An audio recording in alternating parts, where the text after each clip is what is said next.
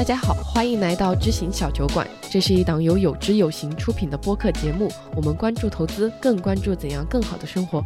我是一只羊。今天我和雨白请来了一位特别有趣的经济学家，他就是聂辉华老师。聂老师呢，从二零零六年起就在中国人民大学教授经济学相关的课程，还在 B 站拥有六十万的粉丝。那我们这一期聊的话题呢，没有什么宏观经济解读，也没有高深的学术理论。聂老师从他过来人的视角啊，聊了聊与我们生活特别近的话题，比如说这个年轻人的职业选择、零工经济等等。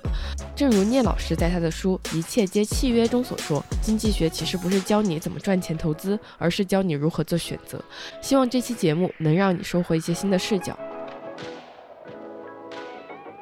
是这样的，就是为什么会联系到聂老师您呢？是因为我觉得好像应该是从九月份开始，我们就有一个讨论内容的群嘛，然后隔一段时间就会就是有同事或者是雨白，然后就会发您的访谈到群里，就说，哎，这个经济学家讲的话好像和别人都不太一样，就很敢讲，然后就提的建议也很实在。应该是累积到上个月吧，然后我再搜一下我们聊天记录，发现出现您的名字好多次，就说如果有机会的话，真的很希望邀请您来我们节目聊一聊。哦，谢谢。但愿你们不会觉得这个经济学家是一个不务正业的人。你看他什么都谈。我跟小杨被打动的点可能不太一样。嗯，特别触动我的是聂老师接受了一次访谈嘛，就是应该是澎湃的访谈。然后您在最后说给年轻人的建议就是什么降低预期，学好念一下，就是是降低不确切预期，提高必备技能，锻炼身体，学好英语，别浪费时间，多读历史书。前面可以您念一下，就是降低预期。锻炼身体，就很少见到经济学家建议大家是锻炼身体，好好学英语的。就是这个和您个人的经历有关吗？没有关系，我，我是看得长远一点。我做理论研究的，一般做理论研究的不会着眼于当下，希我希望看得长远一点。嗯，我又是研究政治经济学的，嗯，站在中国转型和世界大变革的这样一个特殊的背景下来看这个问题的话，我觉得我们应该有更长的历史的视野。当然，我我学文科的，对历史可能比较感兴趣，但是经济学家或者大多数人。只会关注比较眼前的事情，但是我在研究中经常发生这样的情况，比如说我们以为理所当然的事情，但是放在更长的历史时段，它并不是一个理所当然的事情。比方说这个六十岁退休，所有人都会觉得六十岁退休是一个很正常的事情，对吧？但是你觉得应该是天经地义的。对，但是你你想想看，二十年前那可不是这样的。我九十年代上大上上高中上初中的时候，那个时候我们同学还有一种特殊的待遇，就是顶替。比如说他父亲在国有企业工作，他父亲退休了，他可以去顶替。你能想象二十年前？还有这样的事情吗？这不就是世袭吗？对啊，所以我的意思是，你看，举这个例子说明什么？就是当你把历史的尺度放大，你会发现很多事情并不一定是理所当然的。嗯，或者你以为是规律的事情，它不一定是真的是个规律。对，很多我们认为是理所当然的事情，它可能就是近五年、近十年才形成的一种共识。而且之前其实我们在小酒馆的节目也提到，就是我们看书会发现，比如说在美国，在上世纪五十年代。那个时候其实没有所谓的养老的概念，也没有退休的概念，老人都是工作到死的。对，就就对于我们现在人听起来就，觉得老人工作到死这是一个很很可怕的事情。但其实，在过去几百年、上千年，这都是对他们来说那一代人来说理所应当的事情。你看，从国家层面讲，我们中央八十年代才正式的确立的到点退休的这样一个制度，但是之前都没有这个制度。所以，呃放长历史的眼光，对我们认识当下的问题和前瞻未来都非常重要。嗯，我觉得这个和人脑认知世界的方式就会产生一些偏差。就我们很希望能抓住一些很确定性的道理，就比如说这个世界应该是这样这样这样，我到六十岁就该退休，然后呢，我的养老金应该如何如何。但是这个世界老是在变化，就比比如说，比如说某些工作它就应该是铁饭碗。就我就能顺顺利利干到老，但是这个世界老是在变化，这就会给我们带来非常多的痛苦。我们的很多焦虑，某种程度上除了来自于不确定性之外，还来自于对自我认识的缺乏。比如说，你你认为你自己应该找到什么样的工作，你应该成为一个什么人，是很多人是没有想明白这个道理，所以更焦虑。我读本科的时候，毕业的时候，我班主任问我有什么感想，大学班主任，啊，我就说人生就是在关键的时候做对关键的事情，或者说你想象一下，你的人生是一串珠子，你在。每个珠子能用线把它们穿在一起，这就很完美了。我当时觉得自己总结的挺精辟的，现在看来，这可能就是一种浪漫的想象，因为你根本不知道什么时候是你的关键的时刻，它来了的时候你可能都不知道。虽然我们经常说机会要给有准备的人，但是你如果你不知道这是一个机会，你怎么准备呢？因为很多人就是没有想明白自己要成为什么人，在你没有想明白要成为什么人之前，什么是机遇，什么是损失是不清楚的。哎，那聂老师，你是什么时候想明白的？我可能也就这两年才想明白自己想成为一个什么人，真的假的？是真的。所以我说这不是件容易的事情。有人就想成为一个纯粹的学者，还有人呢，既想成为一个有社会知名度的学者，又想挣点钱，还有想成为青年领袖。你看路径很多的，不容易想明白的，而且每一个你都不知道适不适合。比方说我在去 B 站开账户之前，我就我就没想过有一天我在 B 站居然会有六十万粉丝啊。两年前你问我去 B 站弄一下会有很多粉丝，我不相信这个事的。呃，我记得你之前录播课的时候有讲到说，你就是你在强烈呼吁什么三十五岁之前不要做任何的管理岗位，呼吁年轻教师，这跟应该跟您自己的经历有关吧？呃，跟我的经历有关，也跟大多数人的教训有关。所以其实所有的人要这么讲的话，所有人都会面临类似的问题，就是你每个人都可能要要换轨道，要转型。比如我研究结束之后转型。转型就是有风险的，转成了就成了，就转不成，你可能不一定能退回原来的位置。转成了是先驱，转不成是先烈。对对对对，呃，当然有人真的成为先烈也没什么关系，对吧？他青史留名了，那也可以。但是不管怎么样，就是说你得确保你的失败本身也是有有意义的。但有些失败是没有意义的。我觉得我们过去太美化那个，过于鼓励人去尝试，我是不同意的。好像你做什么都可以做你想做的事情就行。我我不是这么看的。什么 follow your heart？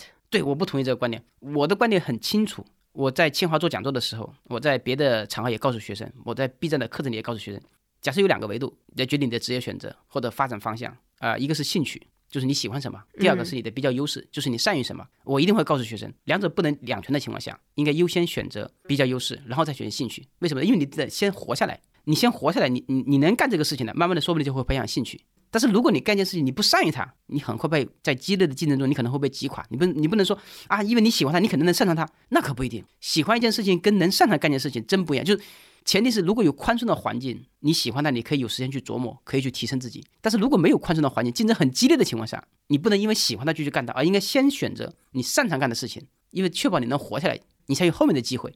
其实世界上所有的事情都分为两类，一类可逆，一类不可逆。什么是可逆呢？比如说赚钱是可逆的，早赚晚赚都能赚到啊。什么是不可逆的呢？健康就是不可逆的。你不能说我先去挣钱，我挣了很多钱之后，我再来锻炼身体，再来养老，那是不行的。对吧？你可以买到医疗，但你买不到健康。我觉得听完聂老师这一段叙述，我觉得算是补足了我之前最先对您感兴趣的一个点。是我在那篇访谈，应该是二零二一年的时候看理想和您的一次对谈。嗯，然后那一次，然后你就提到了一个概念嘛，叫做熬商。嗯，所谓熬商呢，就是你你你就想嘛，就是有财商，有就是情商，对，还有智商。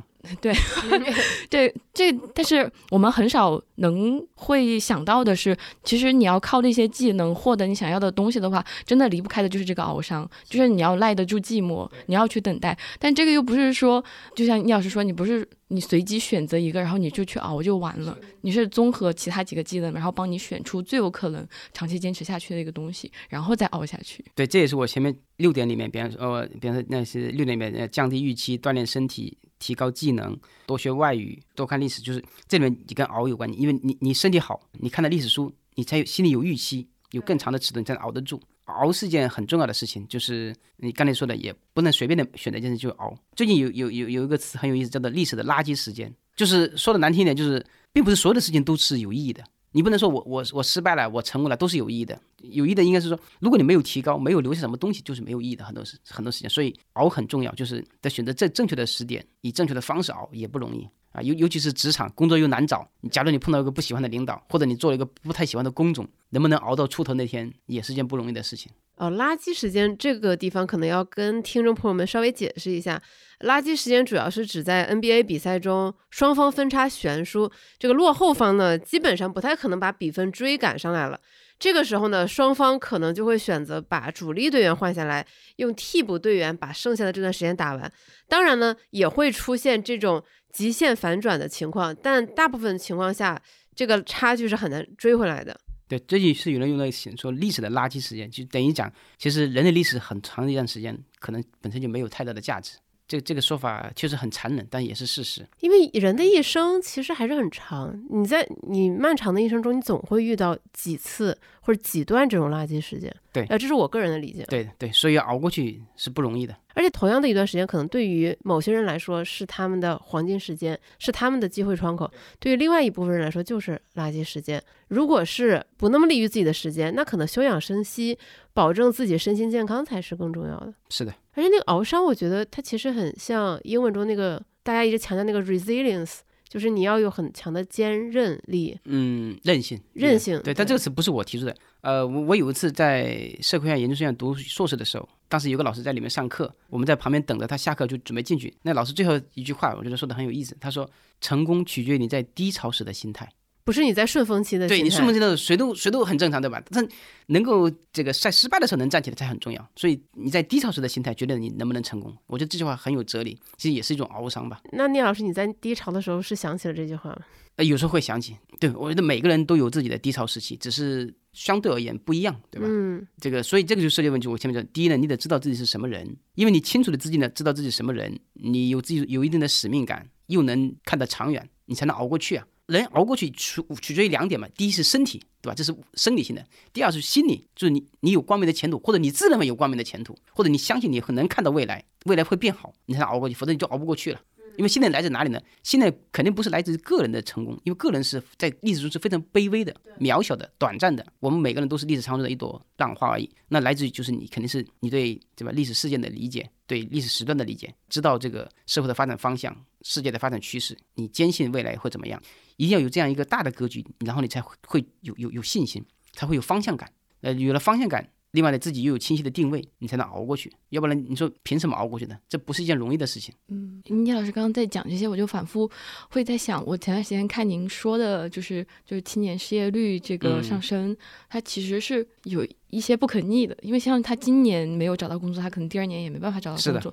那我就越想会觉得这个要怎么熬下去呢？这怎么熬出头呢？就当时嗯看的时候，心里会咯噔一对下。对对，那我觉得就是还是要提高技能，有工作先做，就是不能不工作。一个人呢，两三年不工作，他就脱离社会了，脱离社会久了，他要再回去就很难了。所以有什么事就做做，先做什么事情。就我说的，survive 更重要。对你可能不一定找到满意的工作，但你肯定能找到自己比的比较优势，这是毫无疑问的。所以一定要先从一些事情做起，就是不要给自己的人生留下垃圾时间。我前面六点里面提到，永远不要浪费时间，因为时间是最宝贵的，时间是不最不可逆的。我觉得聂老师说的这种不要浪费时间，也不是说为了卷大家、激大家，对，而是就像聂老师刚才说的，如果你真的比如说两三年没有进入这个工作体系，那你就确实会很难再找到一份工作，因为你确实会和社会产生脱节。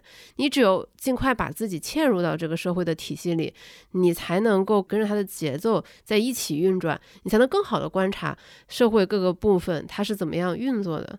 我觉得如果不融入社会的话，现在这个尤其随着这种原子式的社会的发展，这个人特别容易脱节，几年不融入社会就容易跟社会脱节，这很麻烦的。为什么现在这个趋势比较麻烦？是因为，呃，随着电子产品的发展，每个人觉得可以在虚拟空间跟大家连在一起，但他就不认为现实空间连接很重要。对，但是我想说的是，现实空间连接也很重要，不能沉溺在虚拟世界里。你自以为你跟社会有联系，但是只是虚拟联系，那是不够的。人一定是社会动物，就好比说，咱俩见没见过面就是不一样。比如有时候我们在学术界经常在网上开会碰到了，那跟真实场景中见到一次面完全不一样。那见一次面能顶十次网上的见面。中国人就觉得，我们说我我跟谁熟，一定是说见过面，不能说我发过邮件，在网上聊过天就叫熟，对不对？那完全不一样的。所以我就觉得人人要要保留住自己的社交属性。而且是现实世界的社交属性。对对对，就是我之前听了一个说法，我个人觉得还挺有道理，当然我没有去做细致的研究。他又说我们人脑进化几十亿年、几百亿年，它是为了帮助我们更好的认识现实世界，以及更好的认识就是我们的同伴这些人类的。它不是帮助我们更好的在数字世界里畅游的。所以我们在跟现实世界的人打交道，我们天然就是会更有，比如说亲近感。我们的激素会自然而然随之发生一些变化和调整，但是你在数字世界，其实那种感感知是很间接的。对，所以在西方很多人都开始反思数字经济、数字社会，但是在中国呢，我们可能还处于高唱赞歌的阶段，对吧？一说数字经济好，大家都说好，学者都没有反思，没有足够的反思数字经济、数字社会给人类本身带来的这个负面影响，它可能会使人异化。嗯比如说西方批判监控资本主义，比如什么意思？就是你看公司里，比如说到处都是摄像头，你上个厕所可能都被监控了，对，还得计时。你超过五分钟没回来，说不定领导就开始在喇叭里提醒你了，这太过分了。西方就有很多人批判这种，因为你把人给异化了，他对老板是有利的，但对整个社会是不利的，对人的身心是不利的，对社会是不利的。我觉得我们中国就非常缺少这种研究。要我自己研究数字化治理，我就挺担心这种问题的。我也呼吁同行应该来研究数字化所带来的一些弊端，不能只看到有利的一方面。你如果我们的研究只能说好话，不能讨论负面的东西，那这种研究可能就没有意义了。这这会造成你在就是整个研究生涯生涯中大部分的痛苦吗？嗯，一定程度上会的。你可以想象一下，就是如果你发现了真问题却不能写，或者写了却发不出来，那肯定是很难受的嘛。而且本来嘛，知识分子就应该比大众往前多看几步，就应该有一点的远见。知识分子一定程度上起着一定程度上起着引领社会的作用。但如果所有的人都只是跟着政策走，只是为了满足解读政策，那要知识分子干什么用呢？这是不是也是您开始尝试 B 站的原因？嗯，有一定这个功能。其实对于知识分子来说，学术研究很重要，但是启蒙或者传播也很重要。我一直认为，在中国传播正确的常识比理论创新更为重要，因为理论创新可能只能一个是概率很低，第二个是它离现实还比较远。但是传播正确的常识，它有很强的适用性，有很广的适用性。很多时候我们就是缺乏正确的常识。好，我们的很多争论都是围绕常识展开的，跟理论创新没有必然关系，对吧？比如说要不要对外开放，要不要留住外企，这跟理论创新有什么关系呢？没有关系的，它只跟常识有关。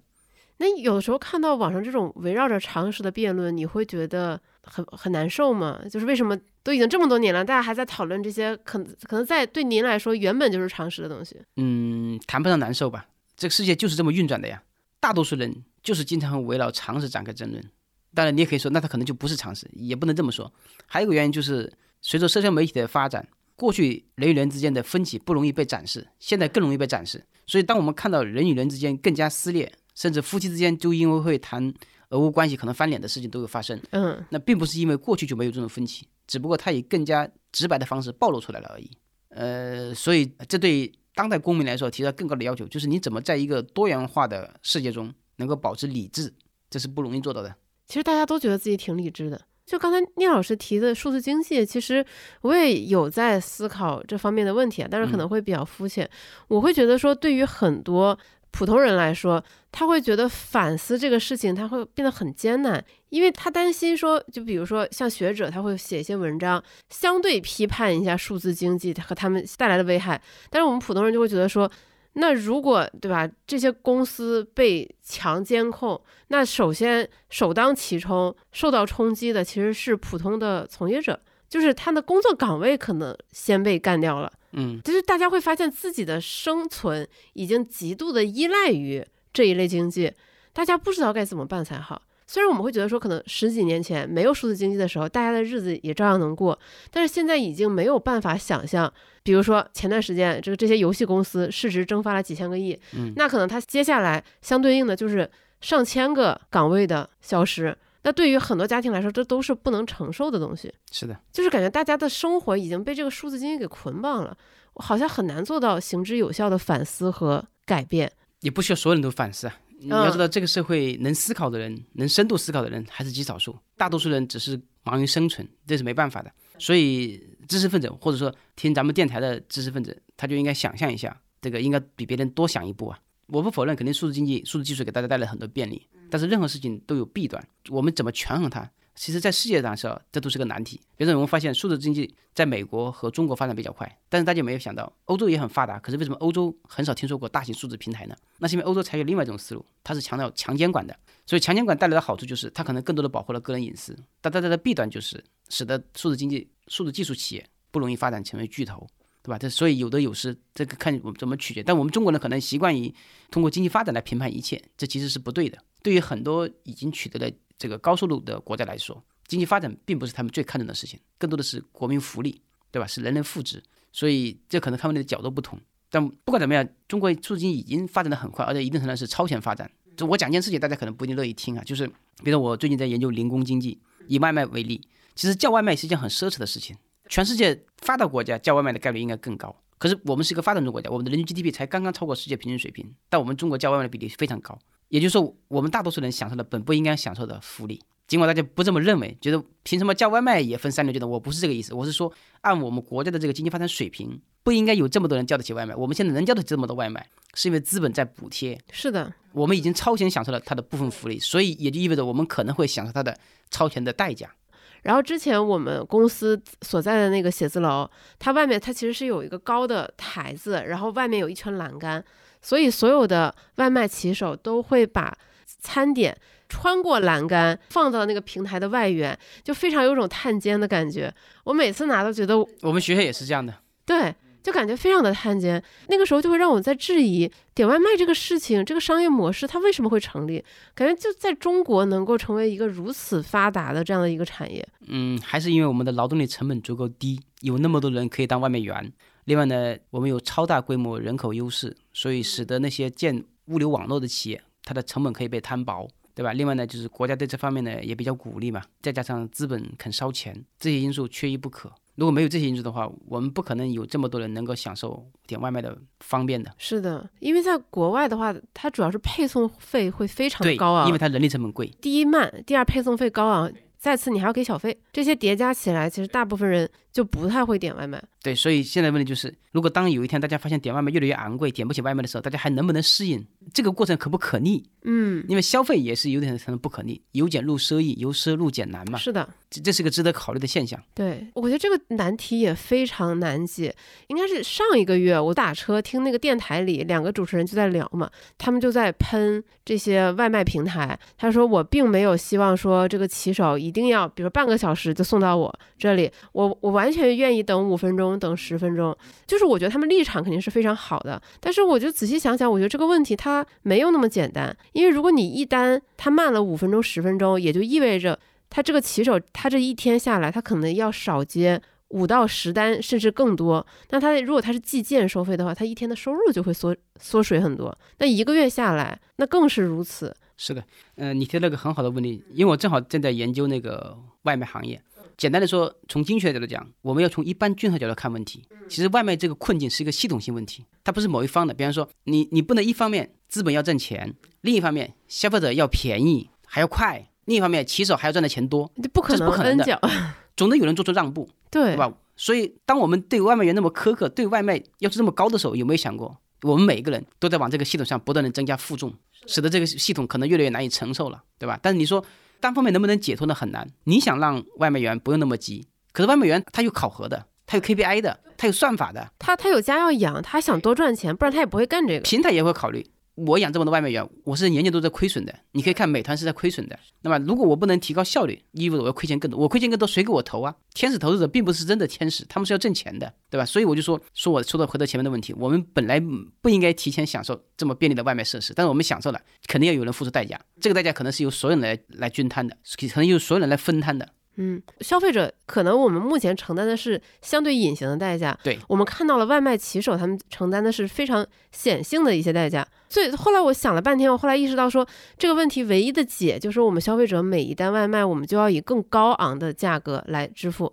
对，但是这个对于平台来说，它又是一个困境，就是如果这个平台涨了价，嗯，那大家就会流到别的地方去。对，而且关键消费者他的习惯是不可逆的呀。凭什么以前十块钱一单，现在要二十二块钱一单？你又不愿意付钱？你看，因为你你你已经被培养了这样一种已经被教育了，包括看聂老师你之前的研究，你会提倡说，你觉得外卖骑手他还是理应成为外卖平台的他们这种雇员，应该给他们上五险一金。呃，我的观点是这样的：从经济学理论角度讲，如果一方对另一方有控制权，那么就应该认定为是雇佣关系。很明显，外卖平台对于骑手的控制是全方位的。你能不能接到单？你多长时间接单？接单的表现怎么样？还有钱也是从我这里先拿的，考核都是跟外卖平台控制有关。所以外卖平台实际上跟骑手之间形成了事实上的雇佣关系。从法律上讲，你在欧洲一些法院判决的时候，比如说优步司机跟优步公司之间什么关系？现在越来越多的法院倾向于判决，他们就是雇佣和被雇佣的关系。优步雇佣了优步司机，为什么？因为你控制了他们。那但是呢，另一方面讲，不管是优步也好，还是外卖也好，它都是零工经济，是新兴行业。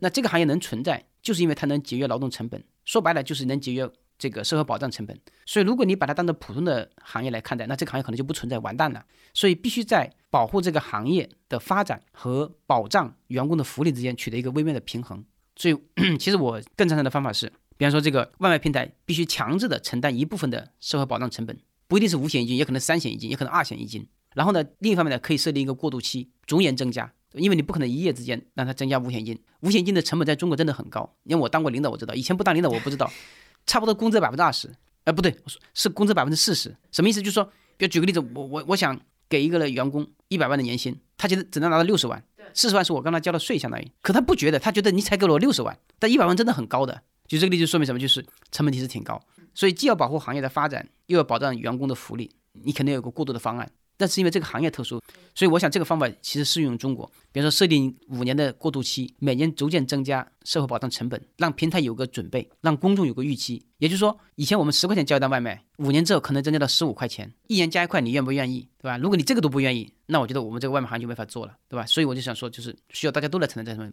我刚才前面讲的，这是一个系统问题，单方面是解决不了的。每个人都要承担一部分责任，不能每个人都都想要自己的好处，不想承担成本。每个人我们都会同情那些摔伤了的外卖骑手，没有保障的、没有赔偿的，因病或者因因为车祸去世的骑手。但是有谁愿意承担更多的外卖费用呢？这才是考虑问题的正确的视角，而不是考虑我为他捐款，对吧？最近一篇文章就是国定路上的外卖骑手，感动了很多人，但问题是完全没有提供制度的解决方案。第一，他没有解决外卖骑手的社会保障问题；第二，里面完全没有谈到消费者应该承担的责任。似乎国家政策保障不力，就是所有的罪魁祸首。怎么说？就是在这个上，所有人都有责任，没有谁是局外人。或者说都有潜力可以做出一些改变。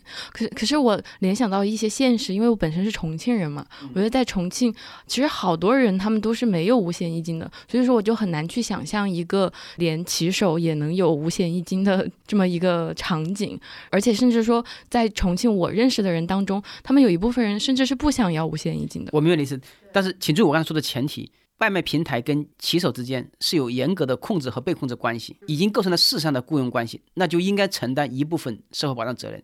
但你说那些情况可能没有，比方说举个例子，我这里需要个零工，你帮我担下水，你帮我挑下担子，你帮我拉下车，咱俩之间不存在严格的控制和被控制关系，那是可以不需要五险金的。我并没有说要给所有的零工上五险金，就是说可能把它作为全职职业的，事实上的全职职业的零工，跟全职不一样，就跟他的劳动性质有关。我那本书说一切皆契约，看他的契约的性质是什么。看他的契约性质里面有没有体现严格的控制和被控制关系，如果有，那就是雇佣关系，就应该承担更多的社会责任、社会保障责任。如果他没有这种关系，纯粹的市场关系是不需要承担社会保障责任的。就好比说，我去你那里买一个鸡蛋，我不应该说你买鸡蛋万一摔着了，我还要给你赔钱，没有道理，对吧？因为我没有控制你啊。我是这个意思。对，但是现实层面上，我们还是会看到一个问题，尤其是这几年出现在年轻人群体中很多，就是大家宁肯不要五险一金，他希望你到手的钱能多一些，他觉得这个对他来说是实实在在的。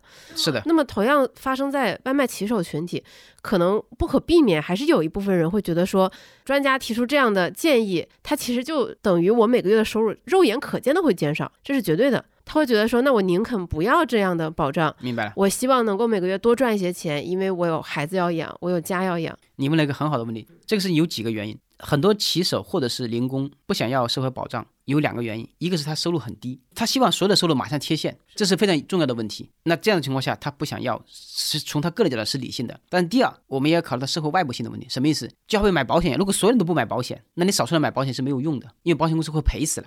所以在这种情况下应该怎么办？只能让更多人买保险，强制保险。比方说我们有些保险是要强制，比如交通险。为什么我们每个人上交强险？你不能说我开车熟，我不怕出事。那你不怕出事，万一你撞到别人，你赔不起怎么办？你会给别人带来负担。外卖汽车现在的问题是，它发生交通事故，它往往会跟别人造成损害，而别人因为外卖汽车没有上责任险，会导致别人受到损失，这是无辜无妄之灾，这叫负外部性。所以你不能只考虑个人的利益，你一定要放在一个系统下考虑，这是负外部性。这种情况下，要么政府降低保险的费用，要么强制保险。比如说，你出从二零二二年七月一号开始，这个新职险就是新型职业伤残保障险出台了，对吧？它就是。从平台里强制扣一部分钱，但那只是试点，在七个省的七大平台里面试点。七月一号，那效果怎么样？还有待评估。我正在做这方面的研究，所以不能只问个人愿不愿意上险，个人只是表达这个问题的一个角度，对，就没有考虑到外部性的对视角。所以为什么我反复强调这是一个系统问题？你不能只考虑自己，对吧？你你不能说你年轻，所以可以不用交社保，但你老了怎么办？这个交社保是一样的。如果所有人都不想交社保，那这个社会就完蛋了。因为因为我们的社保体系跟我们的地方债务跟那个很多事情是一样的，是需要说白了就是要代际传承的，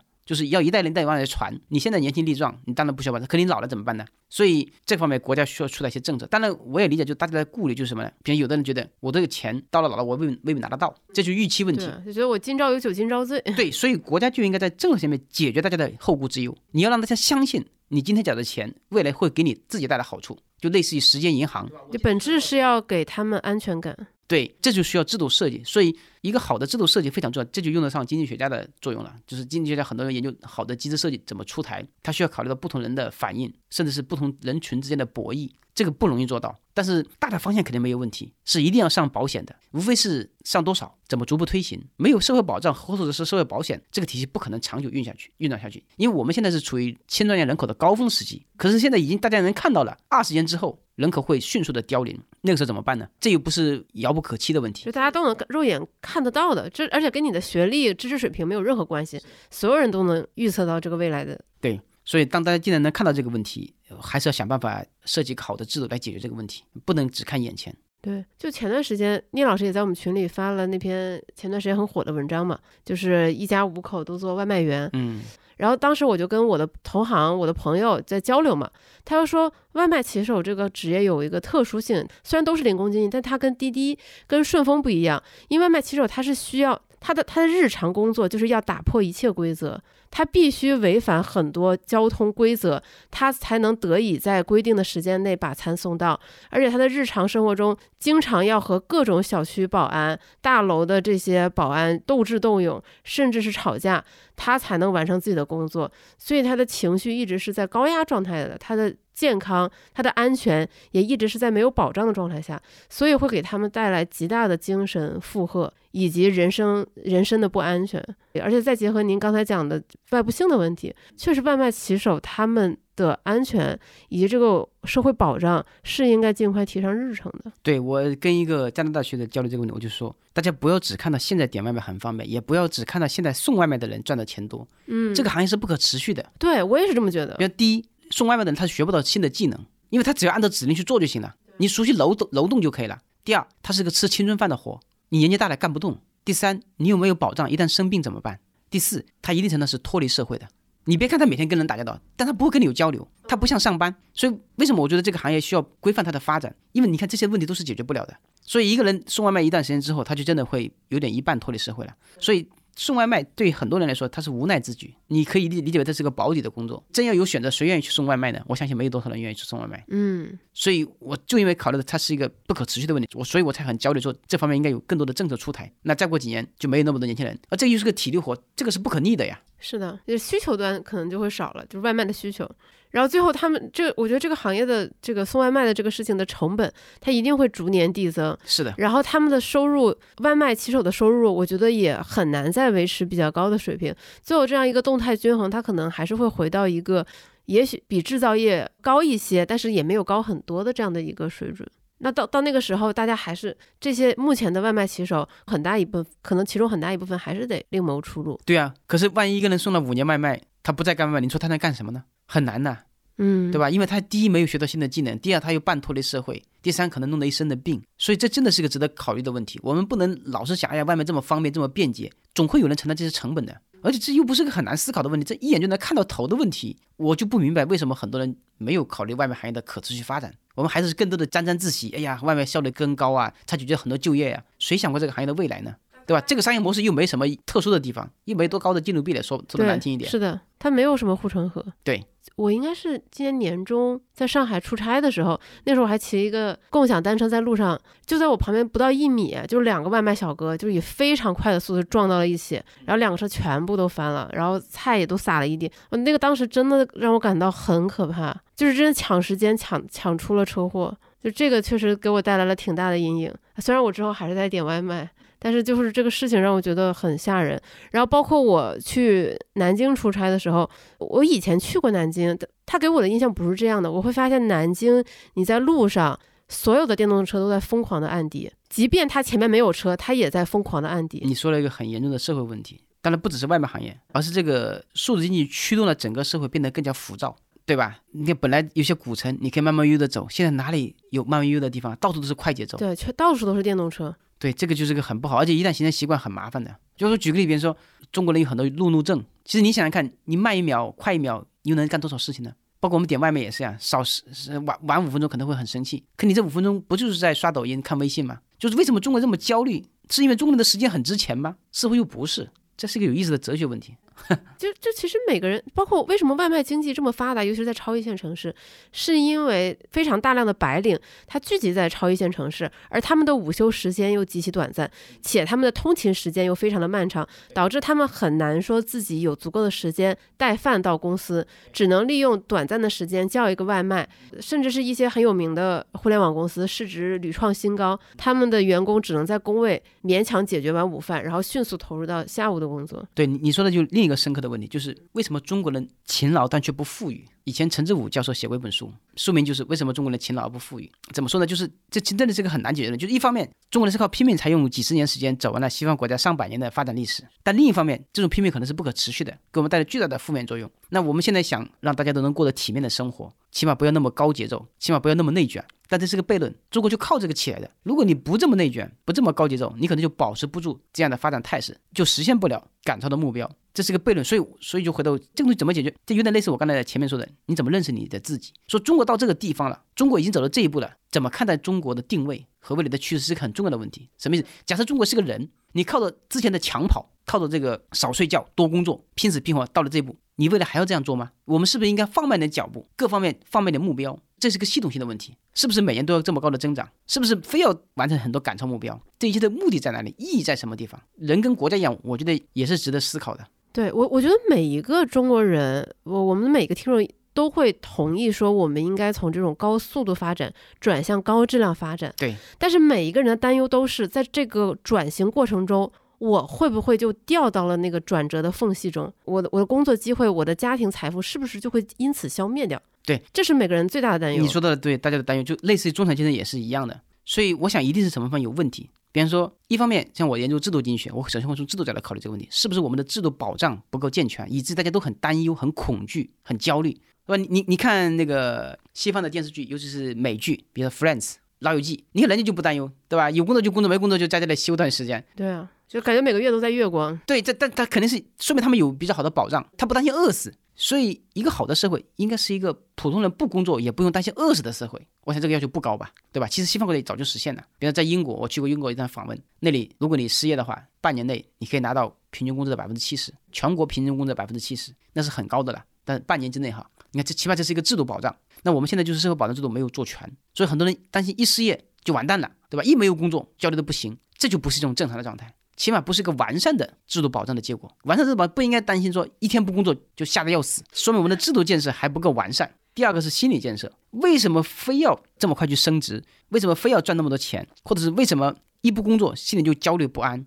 我们的心理状态也没有调整过来，就是好像找不到工作就是天大的事情，会天要塌下来一样。不过好在下一代好像好一点了，你看他们有慢就业的概念，暂时找不到工作就延期一年，或者去旅游，或者游学。或者去培训，有人觉得这不就是失业吗？但换个角度讲，人家不把失业当失业，难道不应该是社会的进步吗？那上一代人创造那么多财富，不就是为了给下一代人有一个缓冲的空间吗？这是好事啊！只要他不一直这么干就好了。我就怕他们一直这么干，所以这是心理建设方面。另另外呢，整个社会，我在想，就是我我怎么说这个事情呢？就是跟社会心理情绪有关。怎么说？中国人呢有一个特点，就是为了挣钱，什么苦都能吃，全世界是绝无仅有的。那为什么会形成这个呢？跟我们的民族的遭遇有关，就是我们老是记着百年的国耻，落后就挨打，所以只要有机会能发财，只要有机会能够致富，只要有机会能够推动进展，我们不惜一切代价，生怕又掉回以前的困境，所以他不敢停，就跟陀螺一样，在不停的抽打。这个也是一个问题。这还有一一类观点，我当时听完，我觉得还是有一些道理。就是毕竟我们还是一个发展中国家，嗯，我们没有发达国家过去，就像之前我们说的几百年的积累，我们其实并没有真正用几十年实现了对他们的赶超。他们在很多领域还是有根深蒂固的优势的，比如说农业。比如说能源，就是我们觉得哇，欧洲人好像又不卷，然后他们又很又又不发展展数字经济，那是因为他们在这些领域，他们本身就有着一些绝对的优势，而我们并不具备。我们之前的那些优势，它都是靠人力、靠我们的卷、靠我们的勤劳堆出来的。就还是那个，我们还没有实现这个高质量发展，所以现在就是大家情绪可能最复杂。整个人状态最差的这么的一个时候，这个观点我不是特别同意。那什么时候是个头呢？非要到美国那么发达才安心吗？对吧？就好比说，你以前考二十分，后来你考八十分了，然后你说前面还有一百分的呢，我不能停下来。你八十分也挺高的嘞。还有就是什么？关键是我前面讲的，其实我们是前面几代人吃了很多的苦。那请问前面几代人吃苦的目的是什么？不就是为了让下一代人不那么焦虑吗？我们起到了这个作用吗？一定程度上开始起作用了。所以我倒觉得，你要问现在年轻人，他可能没有我们上代人那么那么焦虑。我我觉得这个事情是可以解决的。我们国家虽然现在不是发达国家，但是它积累的财富，如果不乱折腾，是可以建立一定时期的缓冲带的。OK，高质量发展，那怎么是体现高质量？那不就是大家过得轻松一点嘛，别那么焦虑。你说论物质财富，中国在物质财富方面其实已经不稀缺了呀，对吧？你你说再贫困的地方，他都不可能吃不起饭，无非是营养不够，上学机会少，看病难，对不对？但这些问题都属于生存之后面的问题，属于发展问题。严格来讲，不属于生存问题。所以我觉得现在就是时机了。如果说建立一个更少焦虑的社会，更舒适的社会，如果这样的社会是个高质量发展的社会，我觉得我们已经具备一定的条件。我们不能一直等着收入多高才行，那样那样是等不到头的。因为收入的发展水平它永远是个相对值。比如说世界银行，它在衡量高收入国家的时候，它永远是取相对值，它不是一个门槛问题，不是说你达到了某个绝对值 ，OK，有一天全世界人都进入了发达国家，它不会有这样的划分标准的。对我，我觉得聂老师你刚才说的这个相对和绝对的标准，对我来说很有启发。很多时候，我们每个人的焦虑来自于我们总是在看我们的相对财富，是的，而不是我们的绝对财富。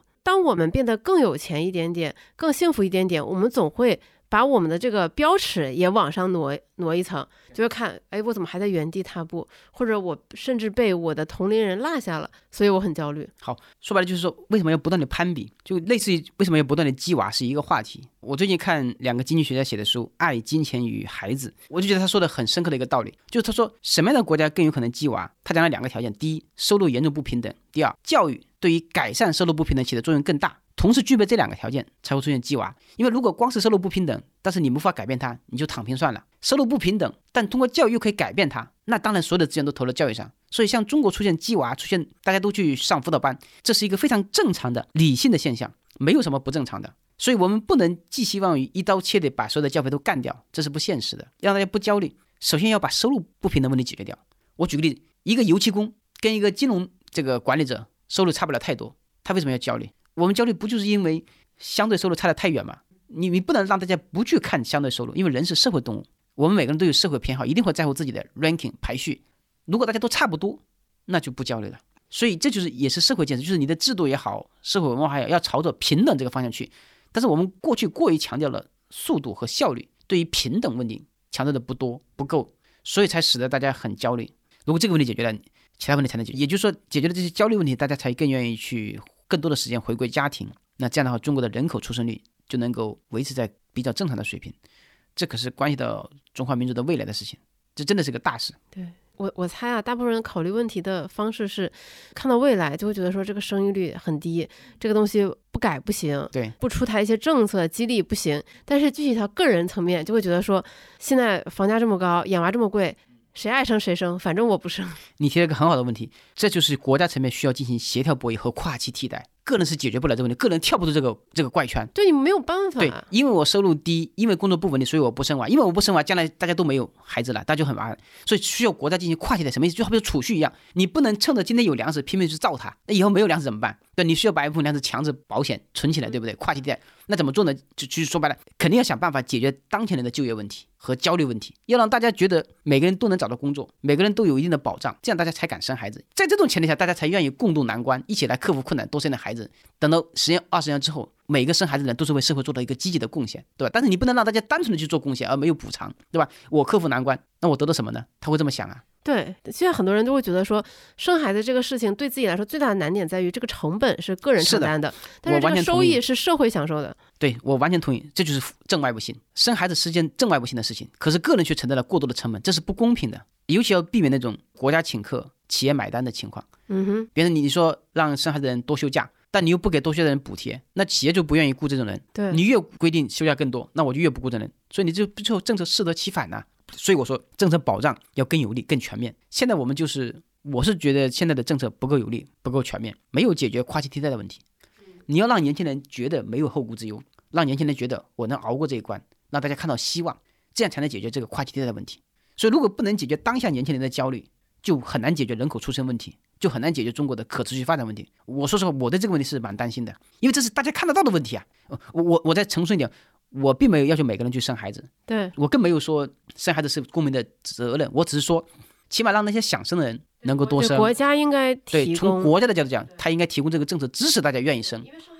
我一直觉得就是，女性为家庭付出了很多，没有得到应有的保障和补偿。那我举个例子哈，你在西方欧美国家，呃，大学老师不管是男女，只要多生了一个孩子，都可以延长一年考核。但是全中国的大学都没有这样的制度，至少我没有看到。有些个别学院有，那是他自己的政策。这样的政策不需要花国家一分钱，怎么就不能推行呢？对，让一部分人愿意生起来，这才是正确的取向，对对吧？就是说，有的人不想生，我觉得尊重人家的价值观没有问题。但是想生的人，能不能让人家生的后顾没有后顾之忧呢？就你看，像我平时在北京，我就会感觉到我身边的气氛，尤其是我身边同龄的朋友，大家哪怕结婚，几乎都是丁克，都选择不生，或者尽可能推迟这个决策时间。但是我一回到广东，我就会发现遍地都是小孩儿，很大部分的广州家庭起码两个，上上有封顶啊，就是生三个。然后我因为我爸妈在学校嘛，他们所有的老师都是生两两个起步。我觉得这个可以和聂老师前面说的，就是这种社会情绪。它可以产生连接，就是广东人他其实对于他他他没有那么卷，他没有那么焦虑，所以他们更愿意说，比如说我可以生两个小孩，他们彼此是一个陪伴。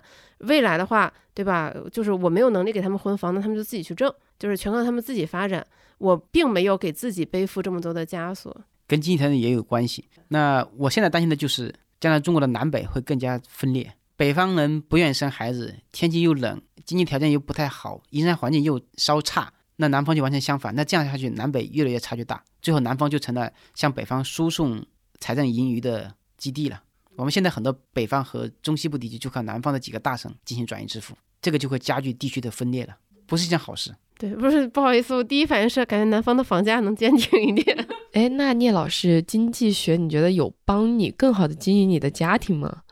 嗯，没这个问题没有答案。比如说，呃，我。零九到一零年，在那个哈佛大学经济系做博士后，我导师后来得了诺贝尔经济学奖。呃，我当时问了他很多问题，其中一个问题就是，我说怎么处理家庭和事业间的矛盾？我以为他会给出一个完美的答案，对 不能不能平衡。他这很难，我就很沮丧。他说很难。然后呢，最近我呃因为圣诞节嘛，给他写信，又说我有个我有了第二个孩子，他很高兴。然后我又提到了这件事情，他又说这真的很难。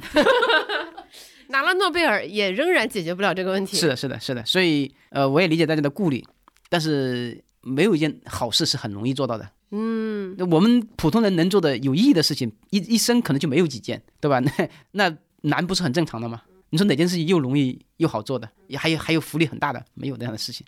哎，可是这么多年的经济学学习，没有帮助你更好的做这些人生决策吗？呃，会让我们在做决策的时候，更多的考虑成本和收益，对吧？但是成本收益。一般来说是跟预期有关，可是预期的话，跟一个人学的知识就未必是正相关的。比如有的人他能得到更好的信息啊，有的人天生冒险，有的人天生乐观，都会影响他的预期。就我刚说的，太容易受到当下的影响，把当下的情况的权重加得太重了。在一个不完美的资本市场上，所有人都要进行跨界替代。我讲一切皆契约，人生也是一种契约，一是一个代际契约。你上一代人做什么事情，跟下代人之间其实是有隐性的契约的。比如说我们过去哈，中年人。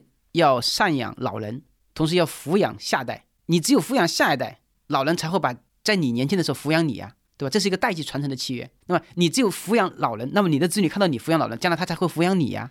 这是一样的道理。人不可能是完美的，因为你总你总是要经过三个阶段：少年时期、中年时期和老年时期，这是不可逃脱的规律。所以你不能说我要现在享受一切，这叫贴现，贴现就要打折。就比如说你你存了五年的定金，你非要现在就拿出来，那五年的利息就没了。就是这样道理，所以每个人都要进行跨界替代，这是很正常的。那否则的话，要未来干什么呢？所以在进行跨界替代的时候，就要考虑清楚这个事情。就是熬上的另一层含义就是延迟满足，你愿不愿意延迟满足？延迟满足就是跨界替代意思。我知道有孩子将来会比较快乐。那为了未来的快乐，我现在就要吃点苦。如果你吃不了现在的苦，就享受不了未来的快乐。因为因为因为对我们来说，现在的苦是百分之百会实现的，未来的快乐它可能概率只有百分之七十或者八十。就我的意思，每个人都要权衡一下，比如说要不要，要多少。我我没有说大家每个人都一定要生，我是说每个人可以想一下嘛，起码对吧？嗯，思考一下这个问题。起码不要把现在的情况当做长期的情况。我一开始咱们访谈的时候不就说了嘛，就是当你放长历史的眼界，你发现现在的东西。它未必是常态呀，嗯，不要把现在，不要把当下看作常态呀，否则这样就跳不出去这个思维陷阱了。对，对，就是前面聂老师有讲嘛，如果未来，比如说一个蓝领工人，他的工资跟大学教授差不多，那大家就会觉得说，哎，这这两个职业都差不多，都 OK 呀。对，但是其实在我父母上大学那个年代，他其实就是这个状态，因为那个时候大家更推崇上中专，因为你可以尽早。出来就业。所以我妈妈读的就是中专对我就因为当年没有考上中专耿耿于怀呀。啊，是这样的吗？对呀、我们那只有成绩最好的人才能上中专啊，。对呀、那个时候是成绩最好的人上中专。对，所以我没上中专，我特别沮丧。但是话说回来，一位长者说的对，个人奋斗固然重要，但历史的进程也不可忽视。是如果不是运气好，我现在就可能我我肯定是被中专录走了，被中央录走可能就在一个基层政府，也许是乡政府，也许是县政府做个小公务员，或者是在呃粮油所或者是这个农机站服务，这很正常。我的很多同学当年都是这样的，他们当时都是最优秀的人，成绩最好的人读初中，所以有的时候你说选择比努力更重要，这句话有一定道理，但也不完全是道理，因为选择本身是需要智慧的，不是你在选择，是时代做出来选择。就是我不想考，我没考上中专，不是我不想，是这个后来变了，情况变了。就是情况，它就是一直在变的。它可能不是一年一变，它可能就是五年一变，十年一变，就可能五年一小变，十年一大变。对，所以呃，我想说什么，就是说我经常跟学生说，运气也很重要。我们中国人有的时候不太重视运气，总以为成功了是靠自己的努力，失败了是自己倒霉，不能这么想。我们成功的时候有运气在帮忙，我们失败的时候也是运气在干扰，这很正常，一定要认识到这一点。啊，就好比买股票一样，你你你不能说你赚钱的就是你凭本事，你亏钱的就是大行大行情不好，这个没道理的。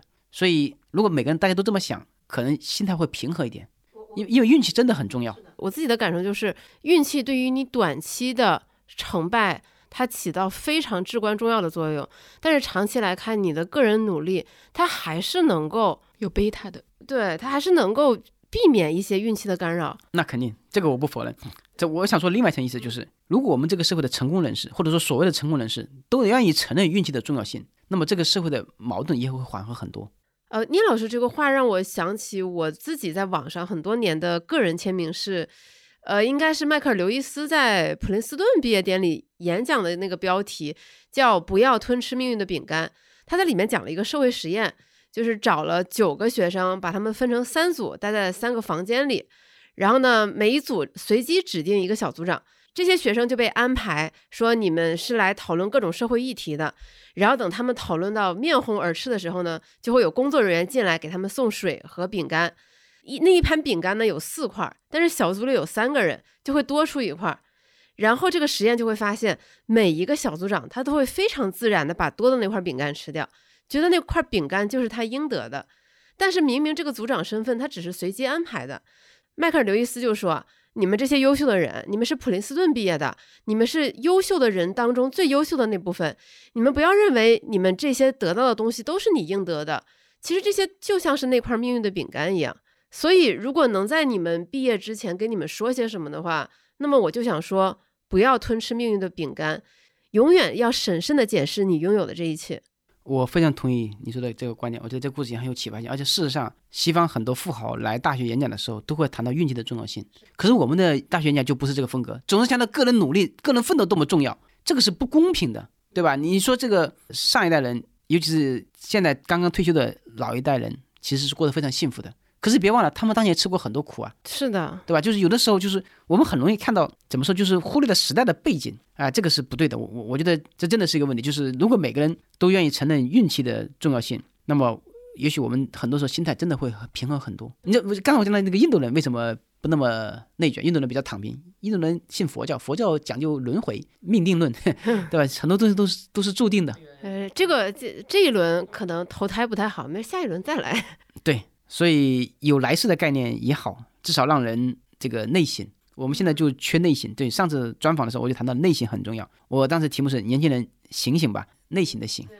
对，而且就是跟聂老师我们这聊的这段这个过程中，其实我也会在想，就是每一个时代它都有符合这个时代旋律的一些思潮。就比如我们今天聊的这些东西，你放在几年前，大家就会觉得说你们这些人都在聊什么呀？对吧？你们这么悲观，这么保守，我们就是应该对吧？那个时候是万众创业啊，就是大干快干，就是应该对吧？强调个人努力，就要奋斗。只是说到现在，到了二零二三年，那个高增长的这个叙事，它很难再持续了。大家开始说，哎，那我是不是应该相对保守、审慎一点，是来看待我的工作与生活？是不是健康更重要？是不是我的心境平和、我的情绪稳定更重要？所以说，比如说，就聂老师前面说的学生，他可能会选选择不那么卷的工作机会。对，大家也会再再去反思这些事情。可就可能十年前，就像我们这样的节目，大家可能连听都不愿意听，嗯，因为你没有告诉大家一些暴富的密码。对对，其实我觉得现在真的是内心很重要。现在我们有大部分人，或者说所有的人都不愁吃穿了，更应该有时间来想一想，想成为一个什么样的人，对吧？想清楚自己要什么很重要。这个另外呢，这个呃，还是要有更宽广的历史的视野，不要为眼前的这个三斗米这个焦虑，要想到更长远的未来。因为人之所以有价值，人又不是动物，不是螺丝钉，不能每天想到我多打几个螺丝挣多少钱，这个是没有价值。而且，但是这点我倒不是担心现在年轻，现在年轻人已经比我们比我这代人觉醒多了，他们更多的会审视自己的自身的价值。像我这代人，我是七零后的尾巴，跟六零后的姿态，跟六零后的心态差不多，都是一辈子觉得就是劳苦命的。你看，我又属马，觉得天生就是应该劳苦。你要说我一辈子应该吃苦，我都不会有任何怨言。但你要敢对年轻人这样说，他们会反抗，那就说明社会进步了嘛，觉醒了嘛。而且就是垃圾时间，每个人的一生可能总会遇到，但是垃圾时间它总会过去，可能属于你的真正的比赛，它可能过一段时间才会到来。对，还有就是我们谈的很多话题可能都比较比较低沉，比较消极。最近也老有人问我，比方上次我去中高商学院讲课，别人就问我未来有什么事情是值得乐观的，跟刚才的话题稍微有点矛盾，但逻辑是一致的，就是未来人口逐渐减少，其实真的孕育着更多的机会。转机也会来临，因为大家看一些书，比方说西方世界的兴起，那就是因为人口减少，导致自我意识觉醒，权力意识增加，人的重要性提高，那社会制度就会逐渐的变迁。所以人口减少也不完全是坏事，它会让大家更重视人的价值，也许未未来的人会活得更有意义。从这个角度讲，这似乎又是一个好事。而且更重要的是，希望我们的社会保障相应的政策能够跟上，嗯，能够让大家做出符合自己心意的选择，你追求你自己喜欢的道路。可能没有一条路是绝对正确的，是的，但是肯定有最符合你心意的一条道路。我最后有一个快问快答环节，呃，第一个就是，就聂老师其实研究经济学已经这么多年了嘛？你觉得这么多年就是被问的最多的问题是什么？去外面演讲的时候，听众通常问两个问题：第一，聂教授你怎么看宏观经济？第二，哪只股票有前景？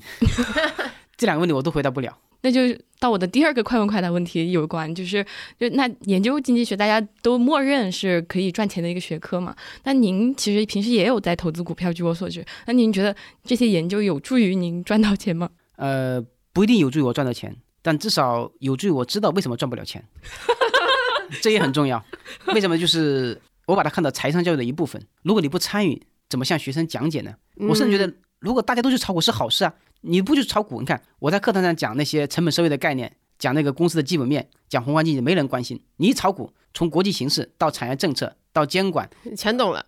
外包括那个那些硬核科技、游戏的那个分类、芯片的种类，你都知道了。这不挺好吗？这起码是一个要说谁是最大的知识付费场所，当然是 A 股啊，没问题，我觉得挺好的。看来看来这位投资者目前心态还是非常好，而而且我知道聂老师他也有经常总结就是投资反思的习惯，嗯，这是优秀投资者必备的一个习惯，嗯。然后最后可能不是一个快问快答，就是可能我比较感兴趣的对聂老师的问题，就是当时你是在什么契机下选择要学这个契约理论的？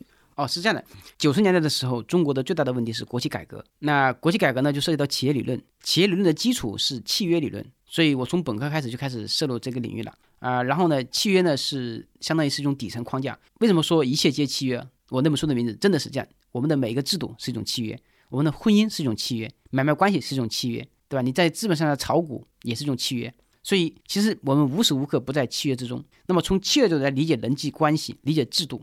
我觉得是一个很好的视角，但我更多的是强调不完全契约。那就是说，在一个未来难以预测，然后有很多东西不可证实的情况下，怎么能够较好的配置资源、配置权利？它其实会影响到经济社会发展的。这这这是个很重要的问题，跟我们今天讨论有关。就是你在不清楚未来很多情况的前提下，你需要做出很多决策，这就有点类似于我说的不完全契约条件下的决策。那我我后面也会写一些书，其中一本涉及到大白鲨经济学，就是要讨论类似的问题。不是有那个灰犀牛和黑天鹅吗？嗯，其实介于他们中间的状态才是常态，也就是大白鲨。哦，那那我要讨论就是，这是你个人网站白鲨在线的。对，正好又是我个人网站的名字，但是我要写那本书，要写的就叫大白鲨经济学，就考虑在存在不确定条件人们怎么决策。我举个例子，这个你在一个小岛上生活，突然有一天周围来了一只大白鲨，你又不知道它出现在哪里，那你请问你现在是出海打鱼还是不出海打鱼？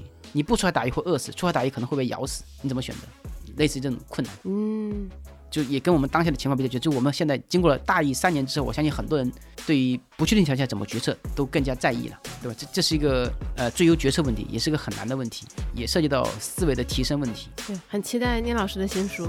好，谢谢。啊，对，那我们其实，在呃访谈的过程当中也提到了，在别的平台，比如说像是 B 站啊，像是聂老师的个人网站啊，然后还有就是聂老师写的一些书。然后如果大家听完这期节目，然后对这些内容感兴趣的话，然后我也会在 show notes 里面放上相关的链接，然后大家欢迎去查找。